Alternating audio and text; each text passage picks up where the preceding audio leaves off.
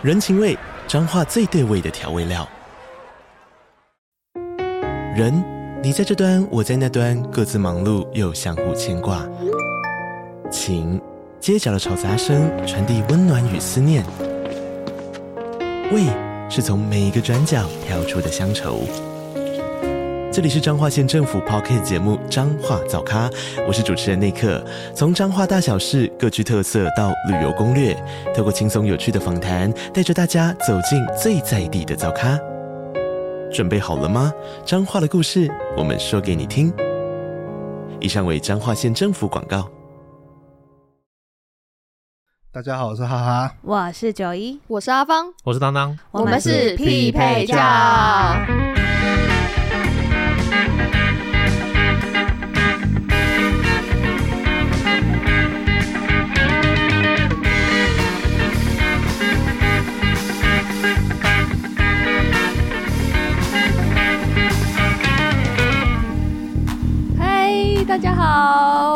家好，又到了我想大家很喜欢的主题系列。九送时间，结果他们一点没有喜欢，因为每次九送都要讨论一些课题议题，还是对他们其实分不出来这个差别在哪里。啊？在出来吧？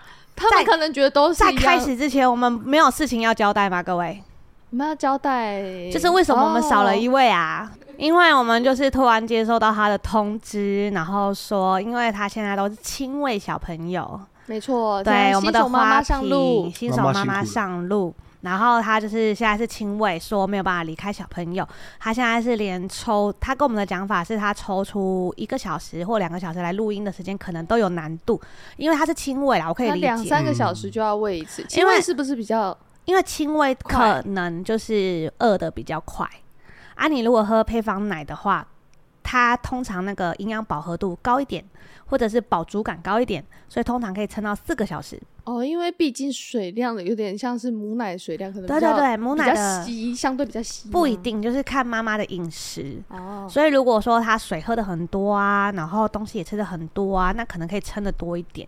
可是单纯只是冲冲母奶量啊，但是营养可能稀一点。嗯那饿的也会相对比较快，因为毕竟每个妈妈体质比较不一样，对对对，每个人会有自己的状况，所以可能妈妈的转换率也不一定不一定啦，所以就不好说。所以我觉得二到三个小时差不多，其实。而且初期啦，初期的时候对小朋友的，就是小朋友的需求度可能也比较高，超高。对，还平没有当过妈妈，平均呢 一一两个小时就差不多要换尿布了啊，换尿布啊，然后又饿了，就还呢，可能还要挤奶什么的。凭良心讲，现在那个什么。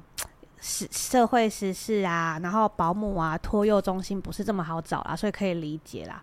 他就是去忙他自己的这样子，还有新的发展、新的想法、新的，我觉得想要那个是着重的重心吧？对啊，毕竟有小朋友，一定都是先着重自己的小朋友，这个我觉得无可厚非啦。嗯，对。然后，所以从今天开始呢，就剩下我们四个了，还是一样吵？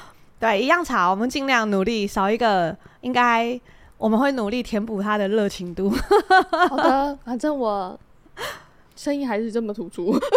对，没有声音吗？对啊，对，好，然后我们今天来聊九送的部分。你要说。九送九送啊！对啊，聊什么？他今天他在做个梗给你 啊，他拖了一个球，OK OK，就往他脸上砸，不小心拖太大力了是吧？不好意思，不好意思，不好意思，因为我刚刚那个话题就是感觉应该要稍微感伤一点，然后你突然在那边拖球，不是，我以为你在重复问同样的话题。对，然后呃，我们今天的主题呢很简单，主要是呃，从二零二三年到现在，大家应该很有感吧，就是。一堆人觉得很痛苦，一堆人觉得很恐惧，所以我们今天要聊聊的呢，是如何停止痛苦跟停止恐惧。那是怎么做呢？可是有趣的是，你们会发现我讲的主题不是如何解决痛苦跟解决恐惧哦，这两个中间所以还是势必一定要痛苦跟恐惧，对不对？没有啦，谁告诉你的？谁教你的？不然因因为现在只是减缓而已，不是吗？没有没有没有，停止，所以表示什么呢？哦，如果今天是必须被解决的，就代表说他也许问题不见得完全出在自己身上，可能会跟他人有关，所以你才必须用解决这个词。但是如果今天是问题出在自己身上，自己是有选择性可以停止这件事情的，所以我们才会说停止。所以呢，这个开头就很明显的告诉大家，痛苦跟恐惧是自己给自己的。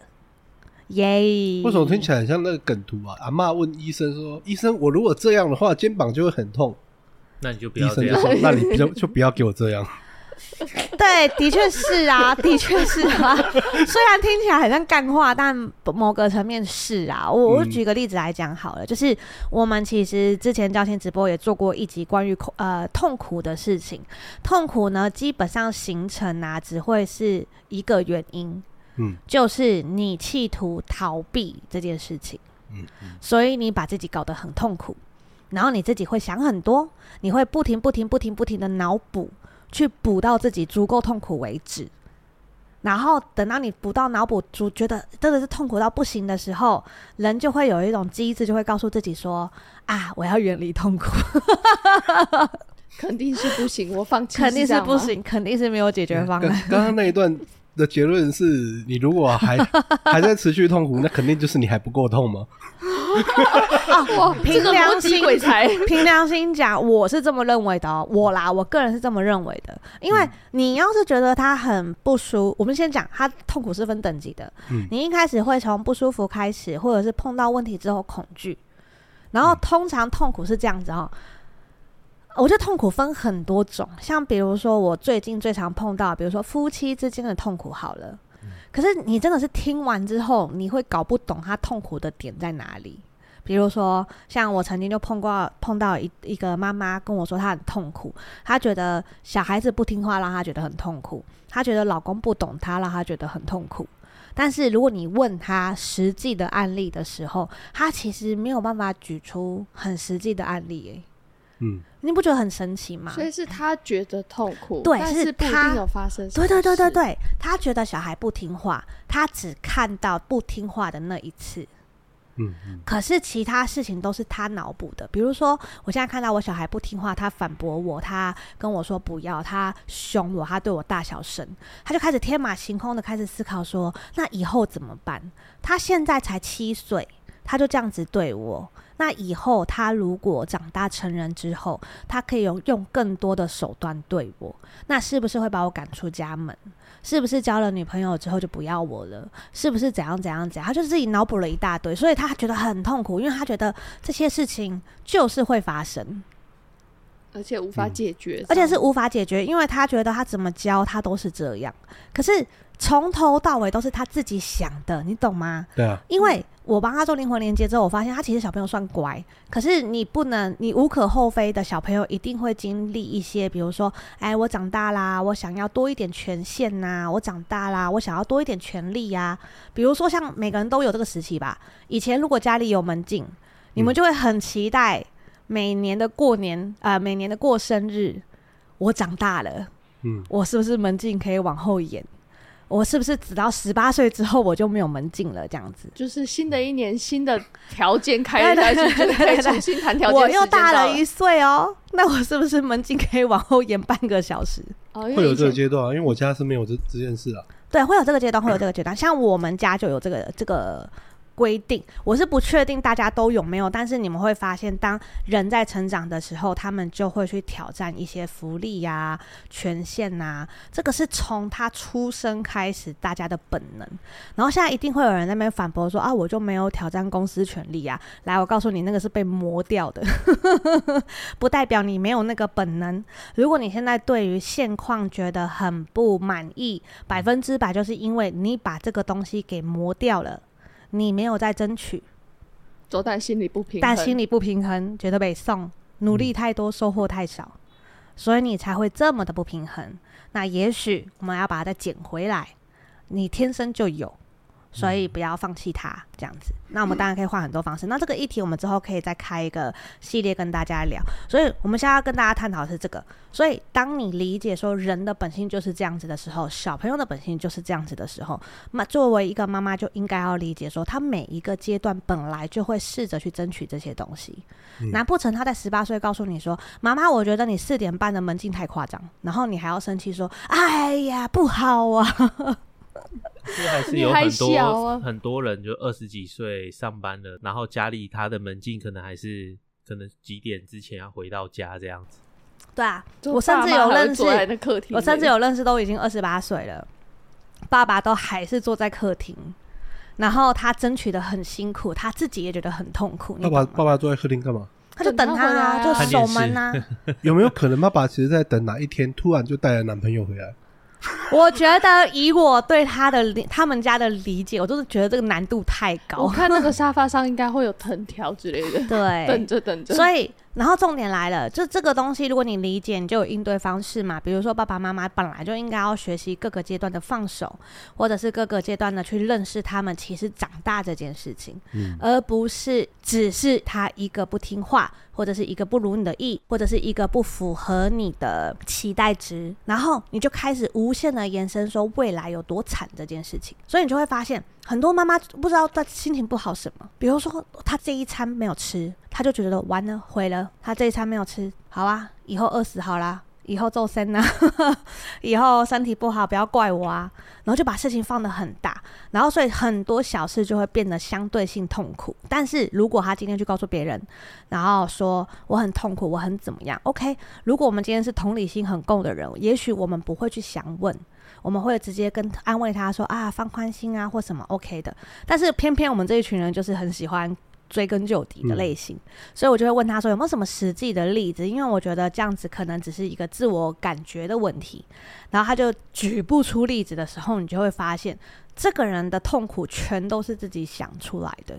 嗯，会不会他就是觉得啊，这样就会养成习惯，所以也就是自己先认定他会养成习惯吗？可是我觉得这就是逆向操作啊！如果你觉得发生一次就会养成习惯的话，那你不觉得你应该要用正向的方式去引导更多次，然后那个习惯不是就会改掉这个吗？哦，他可能觉得这一次放纵，会不会下一次他就会觉得我曾经得到过这个权利，嗯下一次的时候也要想要征求同样的权利，所以就一次两次就变成习惯。可是你有没有想过，如果他第一次来挑战权力的时候，你就坚持好你的原则，比如说你要用跟我谈的，你不可以用这种挑战性的方式。然后一次、两次、三次，他也会知道，如果我今天要争取权利，其实我有更好的管道。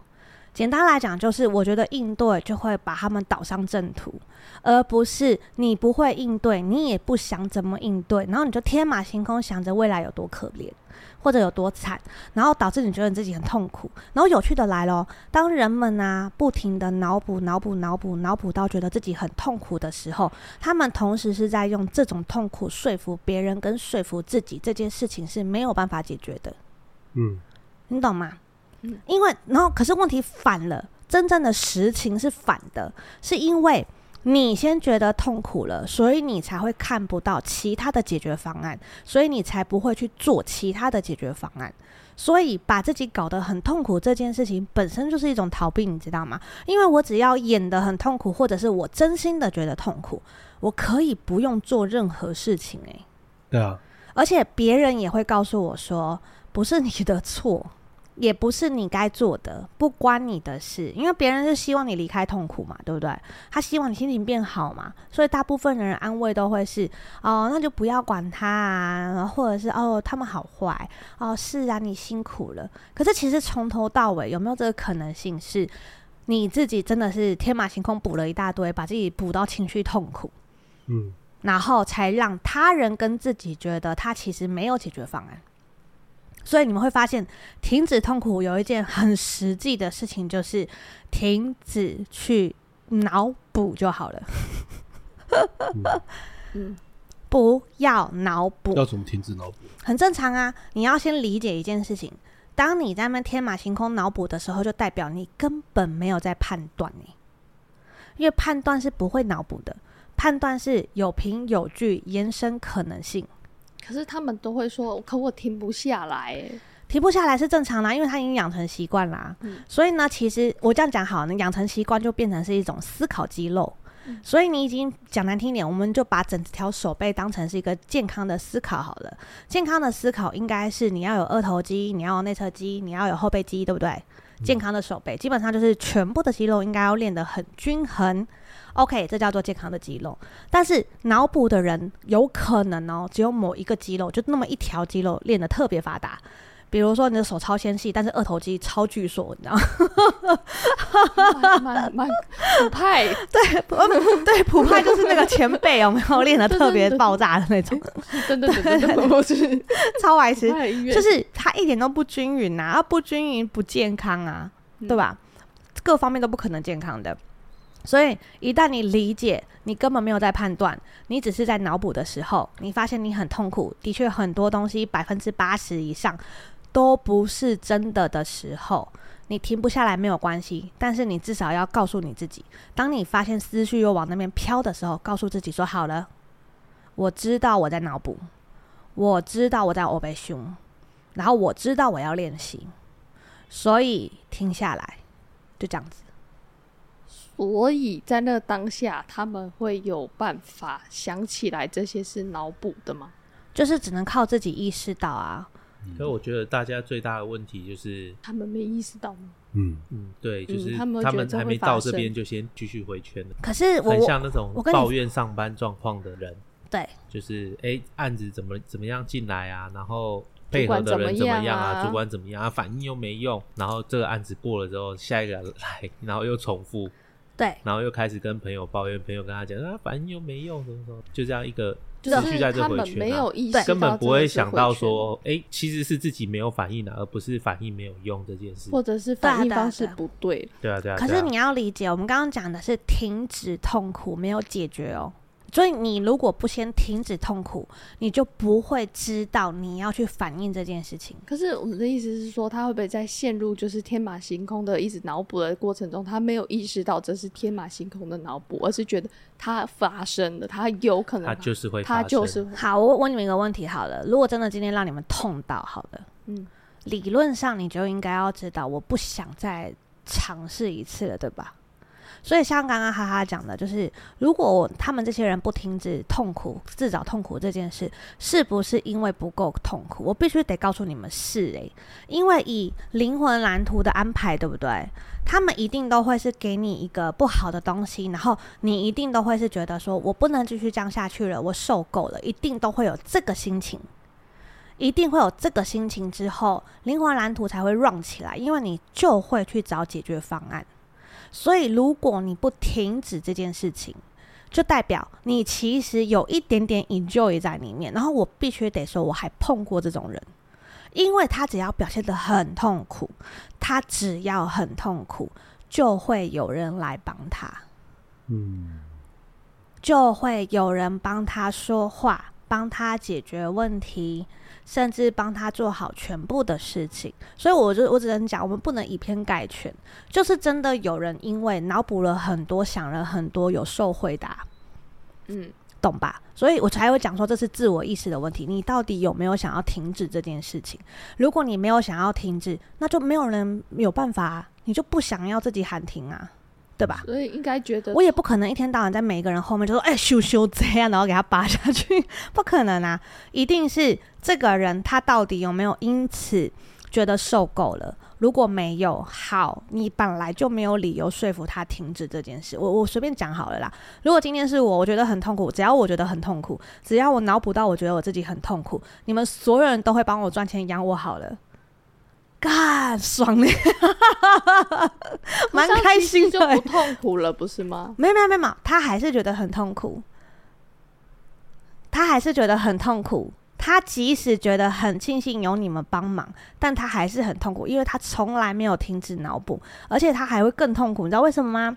因为他有可能会思脑补成就是哇，现在有你们真好。那如果你们哪天不帮我了，我该怎么办？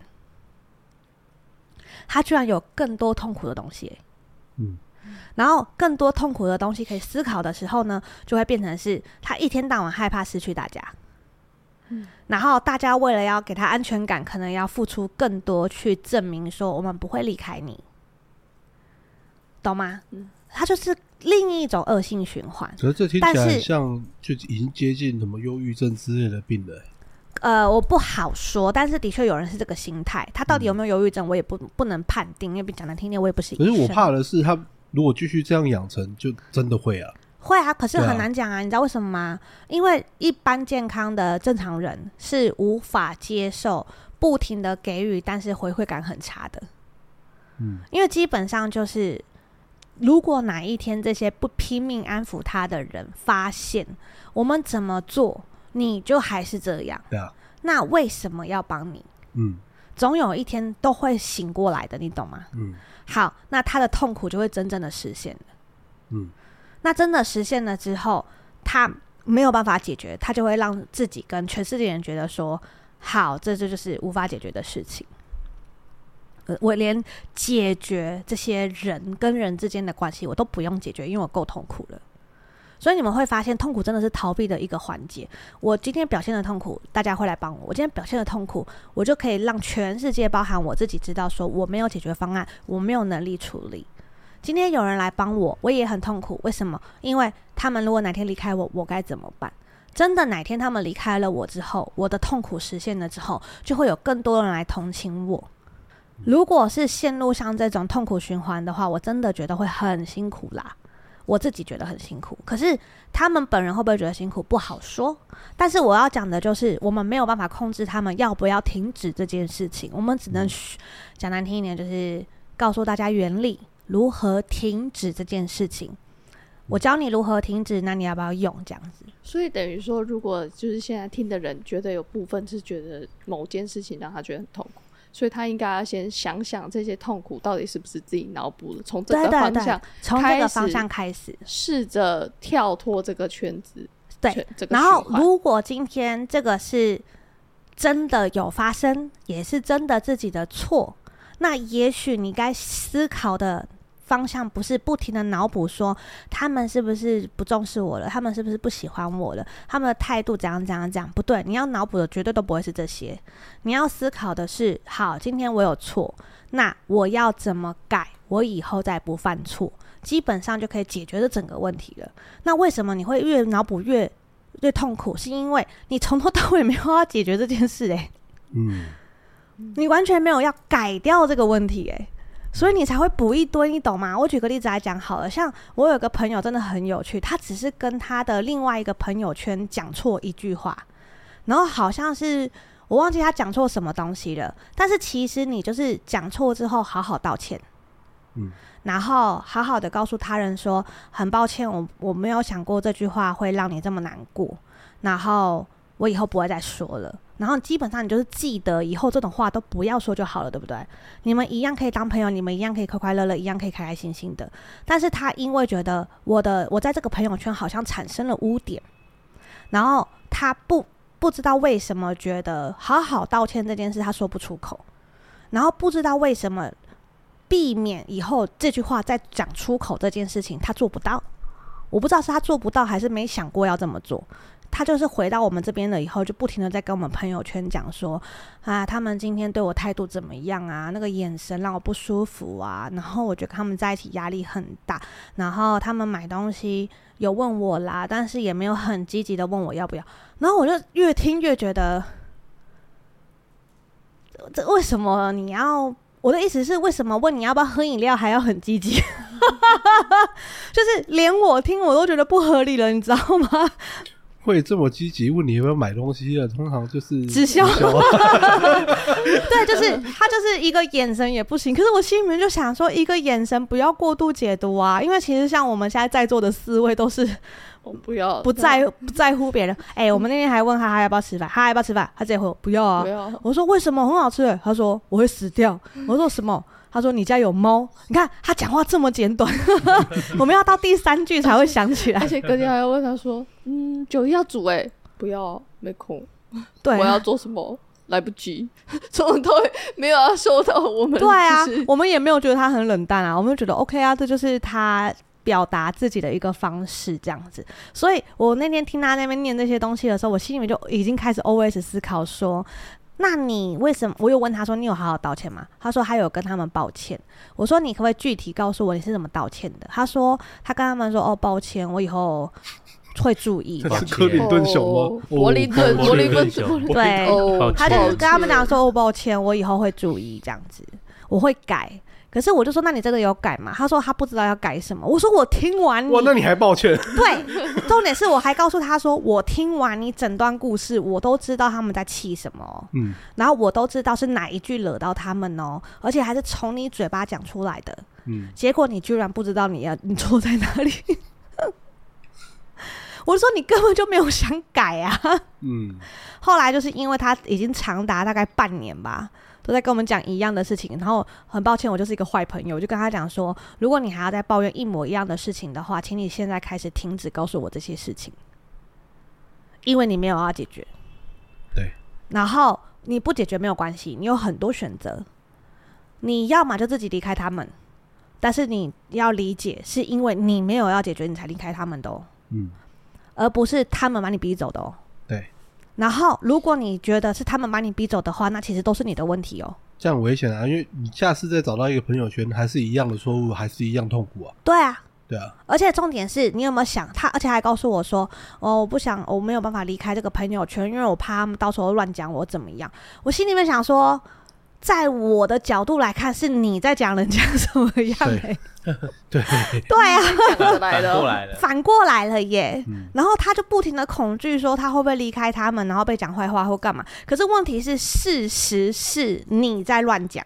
对啊，你一直在讲人家坏话，一直在抱怨了。对，然后别人没有对你做什么，嗯，可是他好痛苦。你有没有发现，全部都是他自己想出来的，全部。包含别人可能讲他坏话这件事情，可能别人可能会去别的圈子污蔑他这件事情，全部都是他自己想出来的，很有趣吧？然后他，然后所以停止这件事情，实情不是这样子的。所以你会发现全部都是自己脑补的。那既然你发现都是脑补的，有没有这个可能性？就是因为你先痛苦了，所以你忽视了问题本身。有没有这个可能性？就是你先脑补了一堆，让自己觉得痛苦了，所以你混淆了你该解决的东西。嗯，所以刚刚讲说回圈不对，它不是回圈，它的回圈从头到尾都是因为他先进入痛苦之后，他不解决，才会形成回圈。那你要怎么脱离这个回圈呢？停止脑补，那你该做的事情就会呼之欲出啦。那怎么可能还会进入奇怪的回圈？所以停止是第一步，解决才是第二步。嗯，这样大家可以理解。OK，然后再来是恐惧的部分，我觉得这可以合在一起讲啦。大部分的人就是脑补、脑补、脑补，会先恐惧，然后最后痛苦。对，那恐惧这件事情呢，大部分也是脑补出来的。然后当然还有另外一种恐惧跟大家分享一下哈，就是有另外一种恐惧是可能是我刚刚讲的那个朋友的。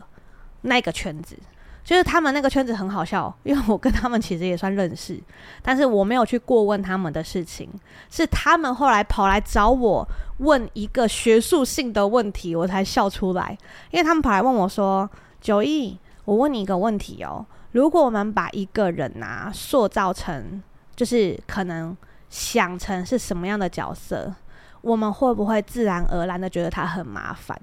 我就问他说：“你可以具体告诉我是什么事吗？”然后他们就很暗喻的说：“哦，因为我们最近觉得有一个人很玻璃心，嗯，然后我们就给他取名叫小玻璃，嗯、或者是取名叫易碎这样子。然后结果我们就是偷偷用这种方式在暗喻这个人。可是这个，所以这个人呢，每次只要一跳出来跟我们讲话，或是这个人的事情一出现，我们就会觉得很烦，嗯。”对，然后我就说会啊。如果你给他擅自取名玻璃心，那你接到这个玻璃心的这个角色一出现之后，你就会觉得，看你好像很易碎，我要很小心翼翼。你好像很容易受伤，我必须要注意跟你讲话。然后久而久之，这个习惯养成之后，你光是看到玻璃心三个字，你就会丢一下。嗯，所以那个也是另类的恐惧养成。然后后来我就建议他们说：“你们要不要改改个名字之类，改个可爱的小名字，无伤大雅的小名字，你们全体会瞬间舒服很多。”可是那他行为没有变，还是讲话很容易就是易碎。可是你有想过说，连他们整体给他取名叫玻璃心之后，某个层面有没有可能？我只是随便讲的，有没有可能也是拼命的在下易碎的订单？就是以下订单法则来说，嗯、你给人家不停的下这种关键字，有没有可能你们集体意识拼命的下下来的结果，就是你们很常发生玻璃心的事件，或者是谁很容易易碎，你们在加强了这个效果，有没有这个可能性？有。我不应该加强小粉红的易碎的。你干什么？对不起。所以后来你知道他们改把它改名叫什么？你知道吗？石头。他们给他改名叫石头之后，我觉得他们就说有哎、欸、有哎、欸、有，突然觉得他变坚强了吗？没有没有，他们突然觉得好像不用这么小心翼翼的对待他，好像大家可以正常发挥，哦、好像他其实就。就只是存在，可是就在那个地方而已，没有这么恐怖，没有就是那种好像一个玻璃心要靠近你，然后哇，你不能碰它，你要小心那种感觉，嗯、没有，它就是存在在那边。他说，自从他们把它改名叫石头之后，哇，大家一片祥和。嗯、所以你懂吗？有的时候恐惧可能来自于你给人家乱取名字，或者是恐惧可能来自于你们。一直不停不停的在复习这个东西，包含群组名，我觉得也可以参考一下。之前公司有个群主，就是我有点忘记那个时候是针对哪一个大大，反正公司的高层就对了。他们有个群主，然后取得很难听。然后那个时候就是那个群主只要一跳出来的时候啊，我好像什么什么什么什么叉叉公司灾难。报修中心之类的，嗯、还是什么损坏中心之类的，对，就是。可是你知道吗？久了之后，你就会觉得说，干又有东西损坏哦，啊，干又有灾难哦，干又大家又怎么了？哪里又怎么了？你懂吗？所以等到那个群主每次跳出来的时候，我都会心里面想说，哦，又来了，又坏了。又哪里又又怎么了？然后就会觉得很烦，你连内容都不用看哦，嗯，你就会满满的烦躁感，你就会觉得说好像灾情很大，好像动不动哪里大楼倒塌那种感觉，好像几楼又怎么了，然后几楼又怎么了？这样子，嗯、然后久了之后，那个群主给我的感觉就是充满着恐惧，嗯，你很怕有人会跟你报告什么这样子，对，然后你也会担心说，看哪一天会不会扫到我。哎，那楼倒了，那楼倒了，那楼倒了，会不会我们这楼也倒了？这样子，所以那就是某个层面是散播恐惧。后来直到有一个人说，他觉得我们不要再一天到晚讨论这个了，他很不舒服，他就擅自改成就是比如说赚大钱什么社团之类的。然后他好像是写什么股票发大财啊，还是什么，反正就是一个赚钱的社团。我想突然间哦，突然间哦，群组里面就开始沸沸扬扬了，就是不再报告最近发生什么事了，然后反而开始改成就是，哎，这最近哪只股票会涨啊？然后，哎，最近哪只股票我觉得有机会啊？然后公那个公仔最近赚多少钱啊？哎，这个公仔最近那个评价很好哦，然后限量的有没有人要抢啊？就是。完完全全就走这个路线了。那如果只是改掉名称，但里面还是重复在做同样的事情，就没有用了，没有意义。意义嗯、所以也就是说，改掉之后，大家的配合度也要够了。所以真的从那一天开始哦，大家很有共识，觉得对。我们受够了，我们不要再讨论那些事情了，因为真的没有意义。我们宁可去解决看看，我们都不要在那边抱怨。好，那我们从现在开始找一些人生有意义的事情，就是赚钱。我觉得也不错啦，也不错啦。所以你会发现，呃，关键字这件事情有可能是下订单，有可能是加强这个东西的效果。嗯、那我们宁可把这个关键字放在健康一点的地方。嗯嗯，这样听得懂哈？这样听得懂哈，像比如说我们之前聊的宇宙下订单也是，你不要在那边讲说什么啊，我一天到晚好多怪人哦，求聊天也不要给我怪人。那他们接收到的关键字就是怪人两个字，他就会给你更多。但是你有没有想过，如果你今天讲的是哦，我好多贵人呢，我身边全都是贵人，好，那他给你的关键字就是贵人，那你的贵人就会越来越多。嗯、所以当你们今天不停的讲玻璃心、玻璃心、玻璃心，有没有下订单的意味在？其实我觉得有诶、欸。有没有加强对方玻璃心的效果？有诶、欸，所以我个人觉得是试着练习用下订单的方式综合一些事情，蛮健康的，给大家做参考。透过这个方式，你们就可以停止恐惧。嗯，然后有些人就会说，像我刚刚不是有个朋友，就是脑补了很多很痛苦那个嘛，他其实一直很恐惧，说他原本的朋友圈会讲他坏话，所以他不停的下订单的，就是他们在讲我坏话、坏话、坏话、坏话、坏话，就导致他真的有一阵子，就是听得到的所有东西全都是坏话，或者没什么，他也认定是坏话。对，其实没什么，他也会认定成坏话这样子。嗯所以就会变得很辛苦。所以听好，停止痛苦就是停止脑补，停止恐惧就是不要再讲这些关键字跟下这些东西的订单。嗯，那基本上就可以停止你的痛苦跟你的恐惧。这样对。然后如何解决问题？我觉得我们可以开一集啦，这样解决。可能很多方面，对，解决问题可能是很多方面，可能幽默感啦，可能只是踏出去讲一步啊，甚至沟通，什么叫做健康的沟通啊？这些我们可能会需要额外开一集，对症下药。解决绝对不可能只是某一步就会解决，它一定会伴随着改变中带来另外一个可能问题在哪里？对，再要再去协调。然后我觉得，通常深陷痛苦跟恐惧的之中的人，大家听好哈，通常是因为他们很企图在找寻，就是我只要说一句话，我只要做一件事情，所有事情可以一笔勾销。但是就是因为没有，所以他们才会开始脑补一大堆，去 cover 那个可能比较麻烦的解决方式。嗯。这样听得懂哈？可所以你们一定要理解一件事：如果你今天你会痛苦，你会觉得恐惧，那百分之两百就是你的解决方式没这么简单，所以你才觉得很痛苦。那但是做下去，你就可以不用痛苦了。可是会不会有有些状况不是？不是没那么简单，而是自己抗拒做这件事。他其实超简单的。会会会会，其实通常都是自己抗拒。嗯、我我举个例子来给你们听听看哈，就是我曾经觉得自己骑摩托车很痛苦。怎么会？骑摩托车最开心？没有没有，我跟你说，那是因为我可能太长期被泡面在，外加上我们九松初期我都在家里面工作，所以我可以不出门，你知道吗？嗯。可是已经养成习惯了，我会觉得出门很麻烦。但是你问我多麻烦，我又没有办法具体的告诉你它有多麻烦。嗯，所以那个时候我就觉得说，啊，我要自己骑摩托车出去哦，我就打从心底觉得抗拒。我没有觉得痛苦，我没有觉得恐惧，我只是超级抗拒。可是我抗拒了一阵子之后，我就是认真在思考，不对啊。我以前在家里工作之前，我可是那种通勤通到爆炸的人。哦，你那个通勤才叫麻烦吧？对，所以你懂吗？我就是分析了一下，我发现我没有道理排斥或者是。抗拒这件事情啊，嗯、因为我以前是骑摩托车到车站，嗯、再从车站坐火车，而且还是区间车到台北板桥，再从板桥坐公车，然后到公司，再从公司前面那一站走进去的。哎，我记得你那个时候的通勤时间加起来，好像就已经快三分之一的工作时间了。差不多吧，我那时候来来来回通勤时间加总哦，就是四到五个小时。天哪！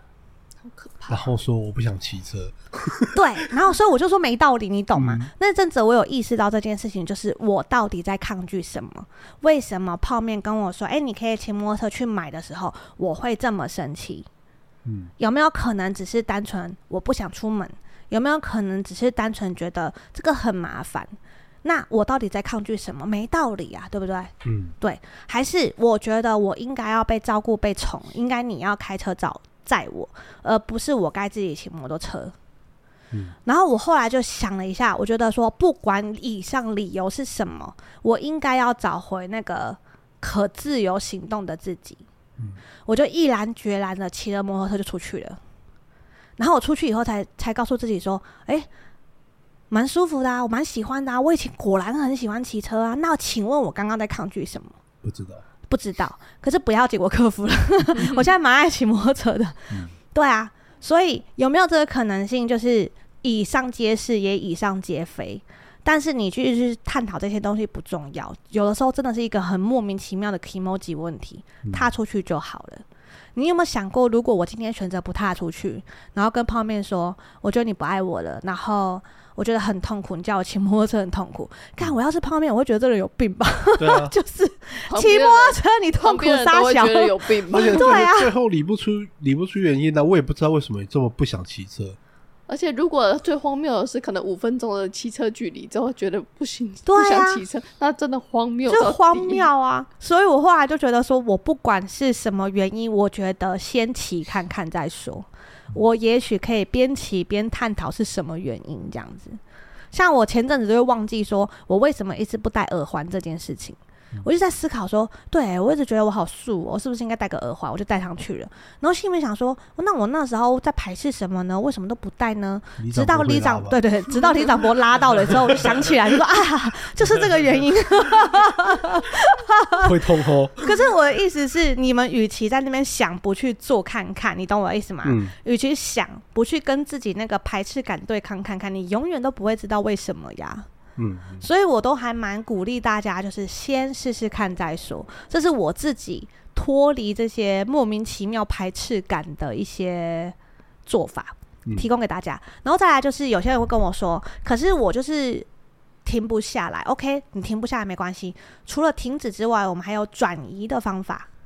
转移注意力的方法，其实我在直播上有讲过一个转移注意力的方法，极度不健康，是我自己个人那个时候走出来的方式，就是那时候开始研究股票。你也知道，股票就是需要花大量的时间看线图学习，然后看那个 K 棒棒是什么意思，嗯、那个很复杂、欸，很复杂，就是因为太复杂的关系，所以我花了很长的时间把专注力放在那个上面。嗯、然后你知道放到什么程度吗？放到就是。后来发生什么事，我都会觉得说啊，看不重要啦，我的股票比较重要。哎、欸，认真的，真的还蛮重要，那是钱的，对，那是钱呢，开玩笑。所以如果很爱钱的人呐、啊，尤其是那种没有办法接受打麻将输了钱平白无故给给别人的那种人，我真的建议特别适合多研究这种东西。你真的会多研究，不代表你要进去哦。我现在强调一次，多研究不代表你要像一个。赌徒一样进去哦，我先讲哦，你只是喜欢钱，你多研究可以，你把时间花在这个上面，对你的人生或者是生活有实质的成长跟帮助，这种比较实际。嗯。然后，或者是有一些人是说，OK，那我去多学一技之长。我多学一技之长之后，我会觉得我的人生比较踏实。我今天不画图了，我还可以去卖鸡排。嗯、我今天像我们，像我跟阿芳就是啊，我们一直在讨论说，哎、欸，九松如果以后没客人了，然后或者是以后我老到没办法画图了，我们要干嘛？阿芳卖鸡蛋仔。他说他卖鸡蛋仔，我说对，我要去卖状元糕。然后那个当当就说，老到无法画图了，但是你有办法做状元糕，那些器材很重哎、欸。不会呀、啊，他他绝对比你的 iPad i iPad Pencil 还要还要重了。你不懂，我就坐在那边都不收，都不收，都不收。然后就要租个店面，洗都不洗。然后当当还说他要卖甜甜圈。然后我妈听到我们三个说要摆摊的时候，我妈就说：“那我在你旁边卖茶。”我说：“干，这个人好聪明哦，我们都卖吃的，他卖茶，最好赚的被抢走了。”我说：“我们没有想到要卖茶这件事。”哈哈，收银交给你了，我们连钱都拿不动。大家要分给我，对，嗯，他们的想法，我先讲啊，他们的想法是这样子，就是等到我们都可能大部分东西都 OK 了，要退休了，我们会去租一个场地，然后我们的摊子都在里面，大家进来绕一圈之后，final 跟你结账。这是这是什么园游会的概念？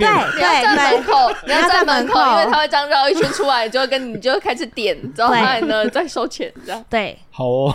对，这就是你的工作，没有把你算进去哦。或者是跟那个柜台一样，就是说那个鸡蛋仔红豆红豆，对对 对，绿茶绿茶。绿茶绿茶无糖。状元糕状元糕状元糕，桃园最好吃状元糕，花生一盒花生一盒这样子。之后你就在那边一号红豆，四号状元糕，哎，很棒很棒，对，好哦。他喜欢他喜欢这个工作。没有对啊，所以我的意思就是说，有一些人转移注意力的方法，可能就是把现在的时间跟专注力投资在放眼未来这件事情。我觉得还蛮不错的啦，像比如说我现在就会看到状元糕，我通常都会试吃一下，然后比较一下每一家的不同处，我到底比较喜欢哪一家，然后我喜欢的前提下，那他追求的是 Q 度，冷掉的时候一样好吃，还是他在追求的是刚出炉的东西，我就会稍微思考一下。那对未来来说，对我自己个人未来来说，我吃个状元糕都这么有。愿景哎。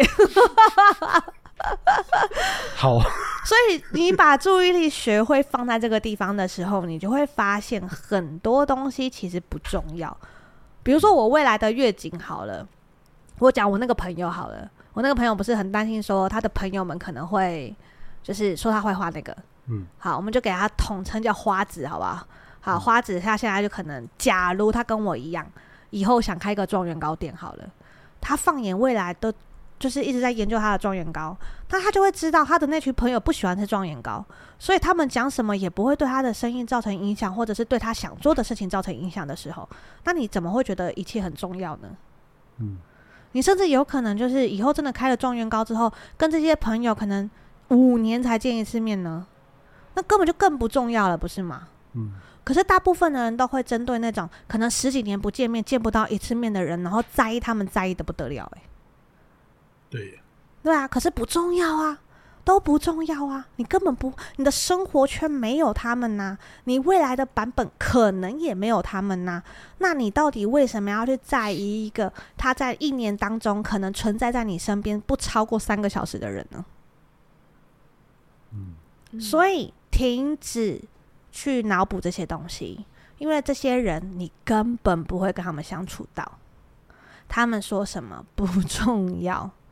而且，如果你们真的如你所所想的那样，就是啊，我跟他们很不一样，跟他们很合不来，我很格格不入，那就更好啦。代表喜欢他们的人，讲难听点，不会喜欢你啊。对啊，就是不同圈的人，就是不同圈的啊。他讲难听点，喜欢你的也不会喜欢他啊。所以你现在恐惧他们讲什么也不重要啊，因为他们讲什么也是在他们那个圈圈里面而已啊。所以不管今天实情是什么样，你都会发现一件事情，就是不重要。好，那你就把专注力放在对你的生活跟愿景已有帮助的东西上面，而不是去注意别的圈子在讲你什么。那基本上，你就把你的注意力好好的转移到了一个健康的地方，你根本也不会脑补了。你不脑补，你就不痛苦；你不脑补，你也不恐惧。你不脑补，好好的把专注力放在自己的生活上的时候，我告诉你们，你只会每天觉得很快乐。每天觉得很忙了，哦，对，我觉得每天都很忙。你看，我现在吃个状元糕都这么有愿景哎，我做什么都很有愿景，好忙，好忙啊！做什么事都。我跟你说，我跟阿芳两个很常这样。比如说，我们今天吃到什么东西，然后阿芳就说：“九一会不会做？”我说：“会。”他说：“太好了，我们以后开这个店。这个”他他光是。我们卖这个，我们做这个，我们以后卖，我们以后开店怎样的时候，我心里面就想说：哇，你又要开衣服店，哇，你又要开鸡蛋仔，然后你又叫我去卖状元糕，然后你现在又告诉我说要做这个做那个做这个做那个，我就是问他说：你现在是当我们有很多分身嘛？然后他一直给我肯定的答案说你可以的。我想说什么意思？我跟随。对啊，我努力跟随。问题是你可以，而不是我可以。没有，他的意思就是说 你可以的，我跟随。然后他还不停的告诉我说我很会 support 你，你有发现吗？我是最好的辅助者。对，然后他都叫我去开店，不知道什么心态。对对，跟随的心态别怀疑。而且他去吃那个什么，我这个也要推一下，因为我很怕他倒。我们很爱的一家豆腐锅在林口。叫做东京豆腐锅，大江也有吧？大江不不，大江没有，大江没有，东京纯豆腐，中立原白搜狗，搜狗，一直越来越现在是有自入，就是。没有。可是因为我们很怕它倒，因为我们很喜欢它的豆腐锅，就是在林口有一间东京纯豆腐，在中立搜狗有一间东京纯豆腐，然后我们很常去的是林口那一间，因为怕它倒，帮他打一下广告。然后那时候我们就是吃完它的。豆腐锅很合我们的胃之后，我们现在就是吃豆腐锅只会去那边。他后来就跟我生气说：“为什么桃园没有啊？”我说：“那就去。”去建议看看能不能桃园开一间喽，然后他就跟我们说，干嘛要建议他们开？当然是我们加盟啊！我说什么意思？我们是什么意思？我把你们都算上。他说我们是什么意思？他就说都我们呢，他就指着我跟他还有你们。没有，你是说那为什么不找人加盟？然后我就说我这不是跟你讲了吗？哦，对对对对对，我说你就叫他们有人加盟开就好。他就说我有啊，我在通知你啊。我说原来我就是那个加盟主是吗？我这不就跟你讲了吗？你看他吃个什么东西都可以这么有愿景，他吃个豆腐锅，他都把我未来可能会开豆腐锅这件事情想好了。哎、欸，大家还是要留位置给我，谢谢。对，我希望林口那一间要留位置给我们，不管怎样都要挤出位置给我们。如果哪天因为我们红了，拜托留位置给我们，很重要哦，很重要。因为我们每次去，不管是假日还是节日去，他都有空位，所以我们很担心他的生意。可是林口那个地方确实不是一个大家都会去的地方。哎、哦，欸、可是前没有我跟你说前面几间前面几间都在排队哦，只有他没有。那真的要担心一下他会不会倒。可是懂吗？你懂吗？可是他东西很好吃。嗯、然后我跟你们说，他的煎饼真的很厉害，很爱，很爱。我即使吃豆腐锅会饱，我都还是一定要点他的煎饼，因为他煎饼真的很厉害，他煎的真的很好，很好吃。可是前面全部都在排队，就他没有，他还有空位。我随时去，随时都有空位。我有一天我会担心他，我有一天发现他人真的很多的时候，发现是某一个公司部门聚会，懂吗？它真的很好吃，至少我带去的大家都说好吃。而且我跟你说，我已经把我们的那个整骨师推荐推到我没有办法预约了，我已经在有点火大。我希望东东京纯豆腐好不好？如果你们要去，告诉他们是这个 P 呃 p a c k a g e 介绍的，然后告诉他们说找我们，找我们 VIP，给我们 VIP。我们那个 VIP，我们会自己付钱，不用帮我们打折。但是那个 VIP 让我们进去有位置坐就行了。讲到这，我觉得比较重要的是推荐他在桃园开一间了。哦，如果你在桃园开一间，中路特区，中路特区开一间，拜托，拜托，或者你告诉我一下加盟金多少，我找人抽好。这是什么中？而且我还跟他讲说。可是你要想哦，他他的林口生意就是这样子，就这样子。嗯、我们会不会加盟了之后，在桃园区他生意也是长这样子？这样我压力会很大。他就说不担心，我们会每天去吃。我说我们每天去消费吗？不用担心，我们绝对是忠实客户。我们才我们加盟，我们消费吗？没错，自产自销。他说这样肥水不落万人田。我说你这个心态也是蛮乐观的，就是赚的不多，但是我们有东西吃，都是我们付的。哎、欸，拜托，豆腐对身体有多好就有多好吗？那不是重点。我跟你讲，因为这间我跟当当，其实他原本在桃园有，他是真的收掉了。哈他在国宾。对，在那个广丰在巴巴德那边，他是真的收掉。那他们就是一定没有开在中路才会收掉啊。中路那时候更荒凉，现在中路起来了，OK 啦，人很多哎、欸。我跟当当在那边消费可惊惊人的，而且要带大家去。而且我跟你说，他后来去那个林口那一间更好笑，因为我有跟他们要电话，他们的会员账号。我那天去，而且我们去哦，发现东呃林口这一家大概也才一年吧。呃、欸，差不多吧。你们两个，你跟哈哈差不多时间，差不多带去，对对，差不多一年吧。然后那天他们借我他们的账号，我一登录进去之后，里面已经三万三万块的样子，还是两万多块。他一元一一点。而且它是一元一点哦，也就是他们这些人呐、啊，不知道带我们去还是带朋友去消费，已经消费了快三万块的样子。平均两个人如果各吃一个，锅，大概五百多少钱是吗？当当对啊对啊对啊，我在我在找那个。我那天登进去的时候，我有点忘记开头是二还是三，然后后面接了一个八还是九这样。如果没有意外，应该快三了。对，你，你要想想看啊，两个人去，一人一个锅就好了，大概在五百七十块。你用三万块去，其实五百七十块还是吃了贼超的，才有五百七十块，会会很饱。对，但是点了套餐，还有点别的东西，可能平均一个人五百七十块。嗯，然后他们已经吃到快三万块，赞哦！双人套餐九九九，看看不到看不到总共花了多少啦。你在你在、那个，但是现在还有一万六千点。哦，对，忘了跟你讲，他那个点数是可以再折东西的，哦，可以换餐，哦，对，可以换餐换煎饼干嘛的？也就是说，他们每次去都有消费消耗那个点数，然后他居然还有一万多点哦。嗯，你看这个人多夸张，嗯！之前很神的时候，就是去之后还默默再拿出卷说再折，之后还点数再换，之后来呢，下一次再去的时候再拿出那个那个我我知道我知道桃园那家为什么会倒了。因为被换被你们换倒的，没有，那是第一次去他是，他是几千点才能换一份。呃，对啊，那有时候有时候去的人比较多的话，就是就是换来大家吃这样。哦，对啊，然后他们再收大家付的钱的点数这样子，嗯、然后再换成餐给大家分，正向循环，嗯、正向循环。嗯，对啊，所以。为什么要讲这个？哦，因为他是一直想要推我有愿景这件事情，太有愿景了，愿景到我都差点忘记我们主题是什么。大家突然很热络在讨论。对，是我要刚好太好了，你们就是感受一下，我跟阿芳很长就是只是吃个东西，讨论个东西，就这么有愿景诶、欸，你就是这样把所有的 focus 放在自己身上，你就会觉得其他东西不重要啊，真的超级不重要的诶、欸。对啊，当我们有豆腐锅在中路的时候，还有什么事情是重要的？你就听到了吗？东京春豆腐，听到了吗？中路特区，开一间，你可以拯救很多人的心灵。对，没错，我们我们聚餐都会去哪儿？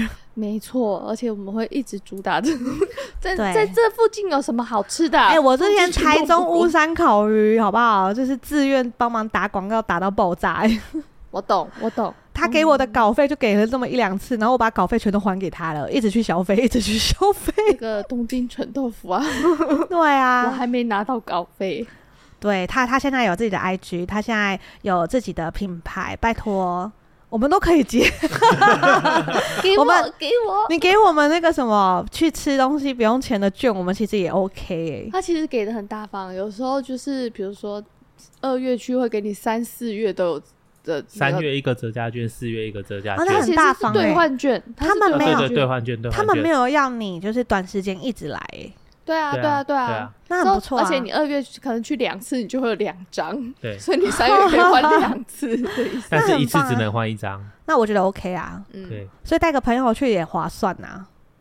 没错，对啊，因为他一次只能用一张嘛，可是你们如果分两桌就可以用两张吧。哦，对，就是分两单。对啊，就分两单就可以两张啊，所以其实是划算的。所以我们这集改成东京纯豆腐叶配文，没有，我们应该是改成东京。关键是还没钱拿。对，我置入成这样，但是没有钱拿。但我希望他们如果有发现我们的话，我很喜欢你们的马铃薯煎饼，有感受到我们真心 马铃薯起司煎饼。请问在这里点餐是有什么意义吗？我不管，他们的炒杂菜也蛮厉害的。对，然后我跟麦当劳要那个甜心卡，只是要个甜心卡，要了这么久，哎，都要到现在第几集？第二季了，都快五十集了，没有甜心卡。甜心卡，东京纯豆腐听到。对，然后那个什么摩斯 bug 都喊了这么多集了，分量还是很小。没办法，有人说摩斯汉堡吃不饱，我要吃三份，真的吃不饱，真的吃不饱。你可以吃三份呐。好啦，给大家一个一点启发，转移注意力，放在自己身上比较实际，投资报酬率比较高。嗯，嘿，然后停止脑补，不要再痛苦了，不要再恐惧了，解决问题比较实际，不解决才是这些东西开始脑补的根源。所以讲难听点，一开始就解决它，搞定。在你知道所有的问题发芽，刚发芽的时候把它拔起来是最轻松的。等它长大了、茁壮了、扎根了，到时候还要挖根，太辛苦了。嗯。对，然后你还要每天那么害怕，说怎么办？它会不会哪一天就变成树精跑过来咬我？你也太辛苦了，就拔掉就好了。他们恐惧就是这样来的啊！哦，好可怕哦！他会不会很阴？我会不会哪天上吊在上面？这就是脑补啊！你懂吗？走过去就想自杀，就对之类的啊，之类的啊。那你干嘛不在它发芽的时候就把它拔掉？就好好的面对它，拔掉它，处理它。把问题的根源解决掉，以后不要再种下这种奇怪的种子。基本上就是解决所有问题的方式。这个东西在涵盖各个层面，好吗？谢谢大家。然后呢，如果有什么问题再跟我们说，有什么议题喜欢九送陪你们一起讨论的，再留言给我们。拜拜，拜拜，拜拜。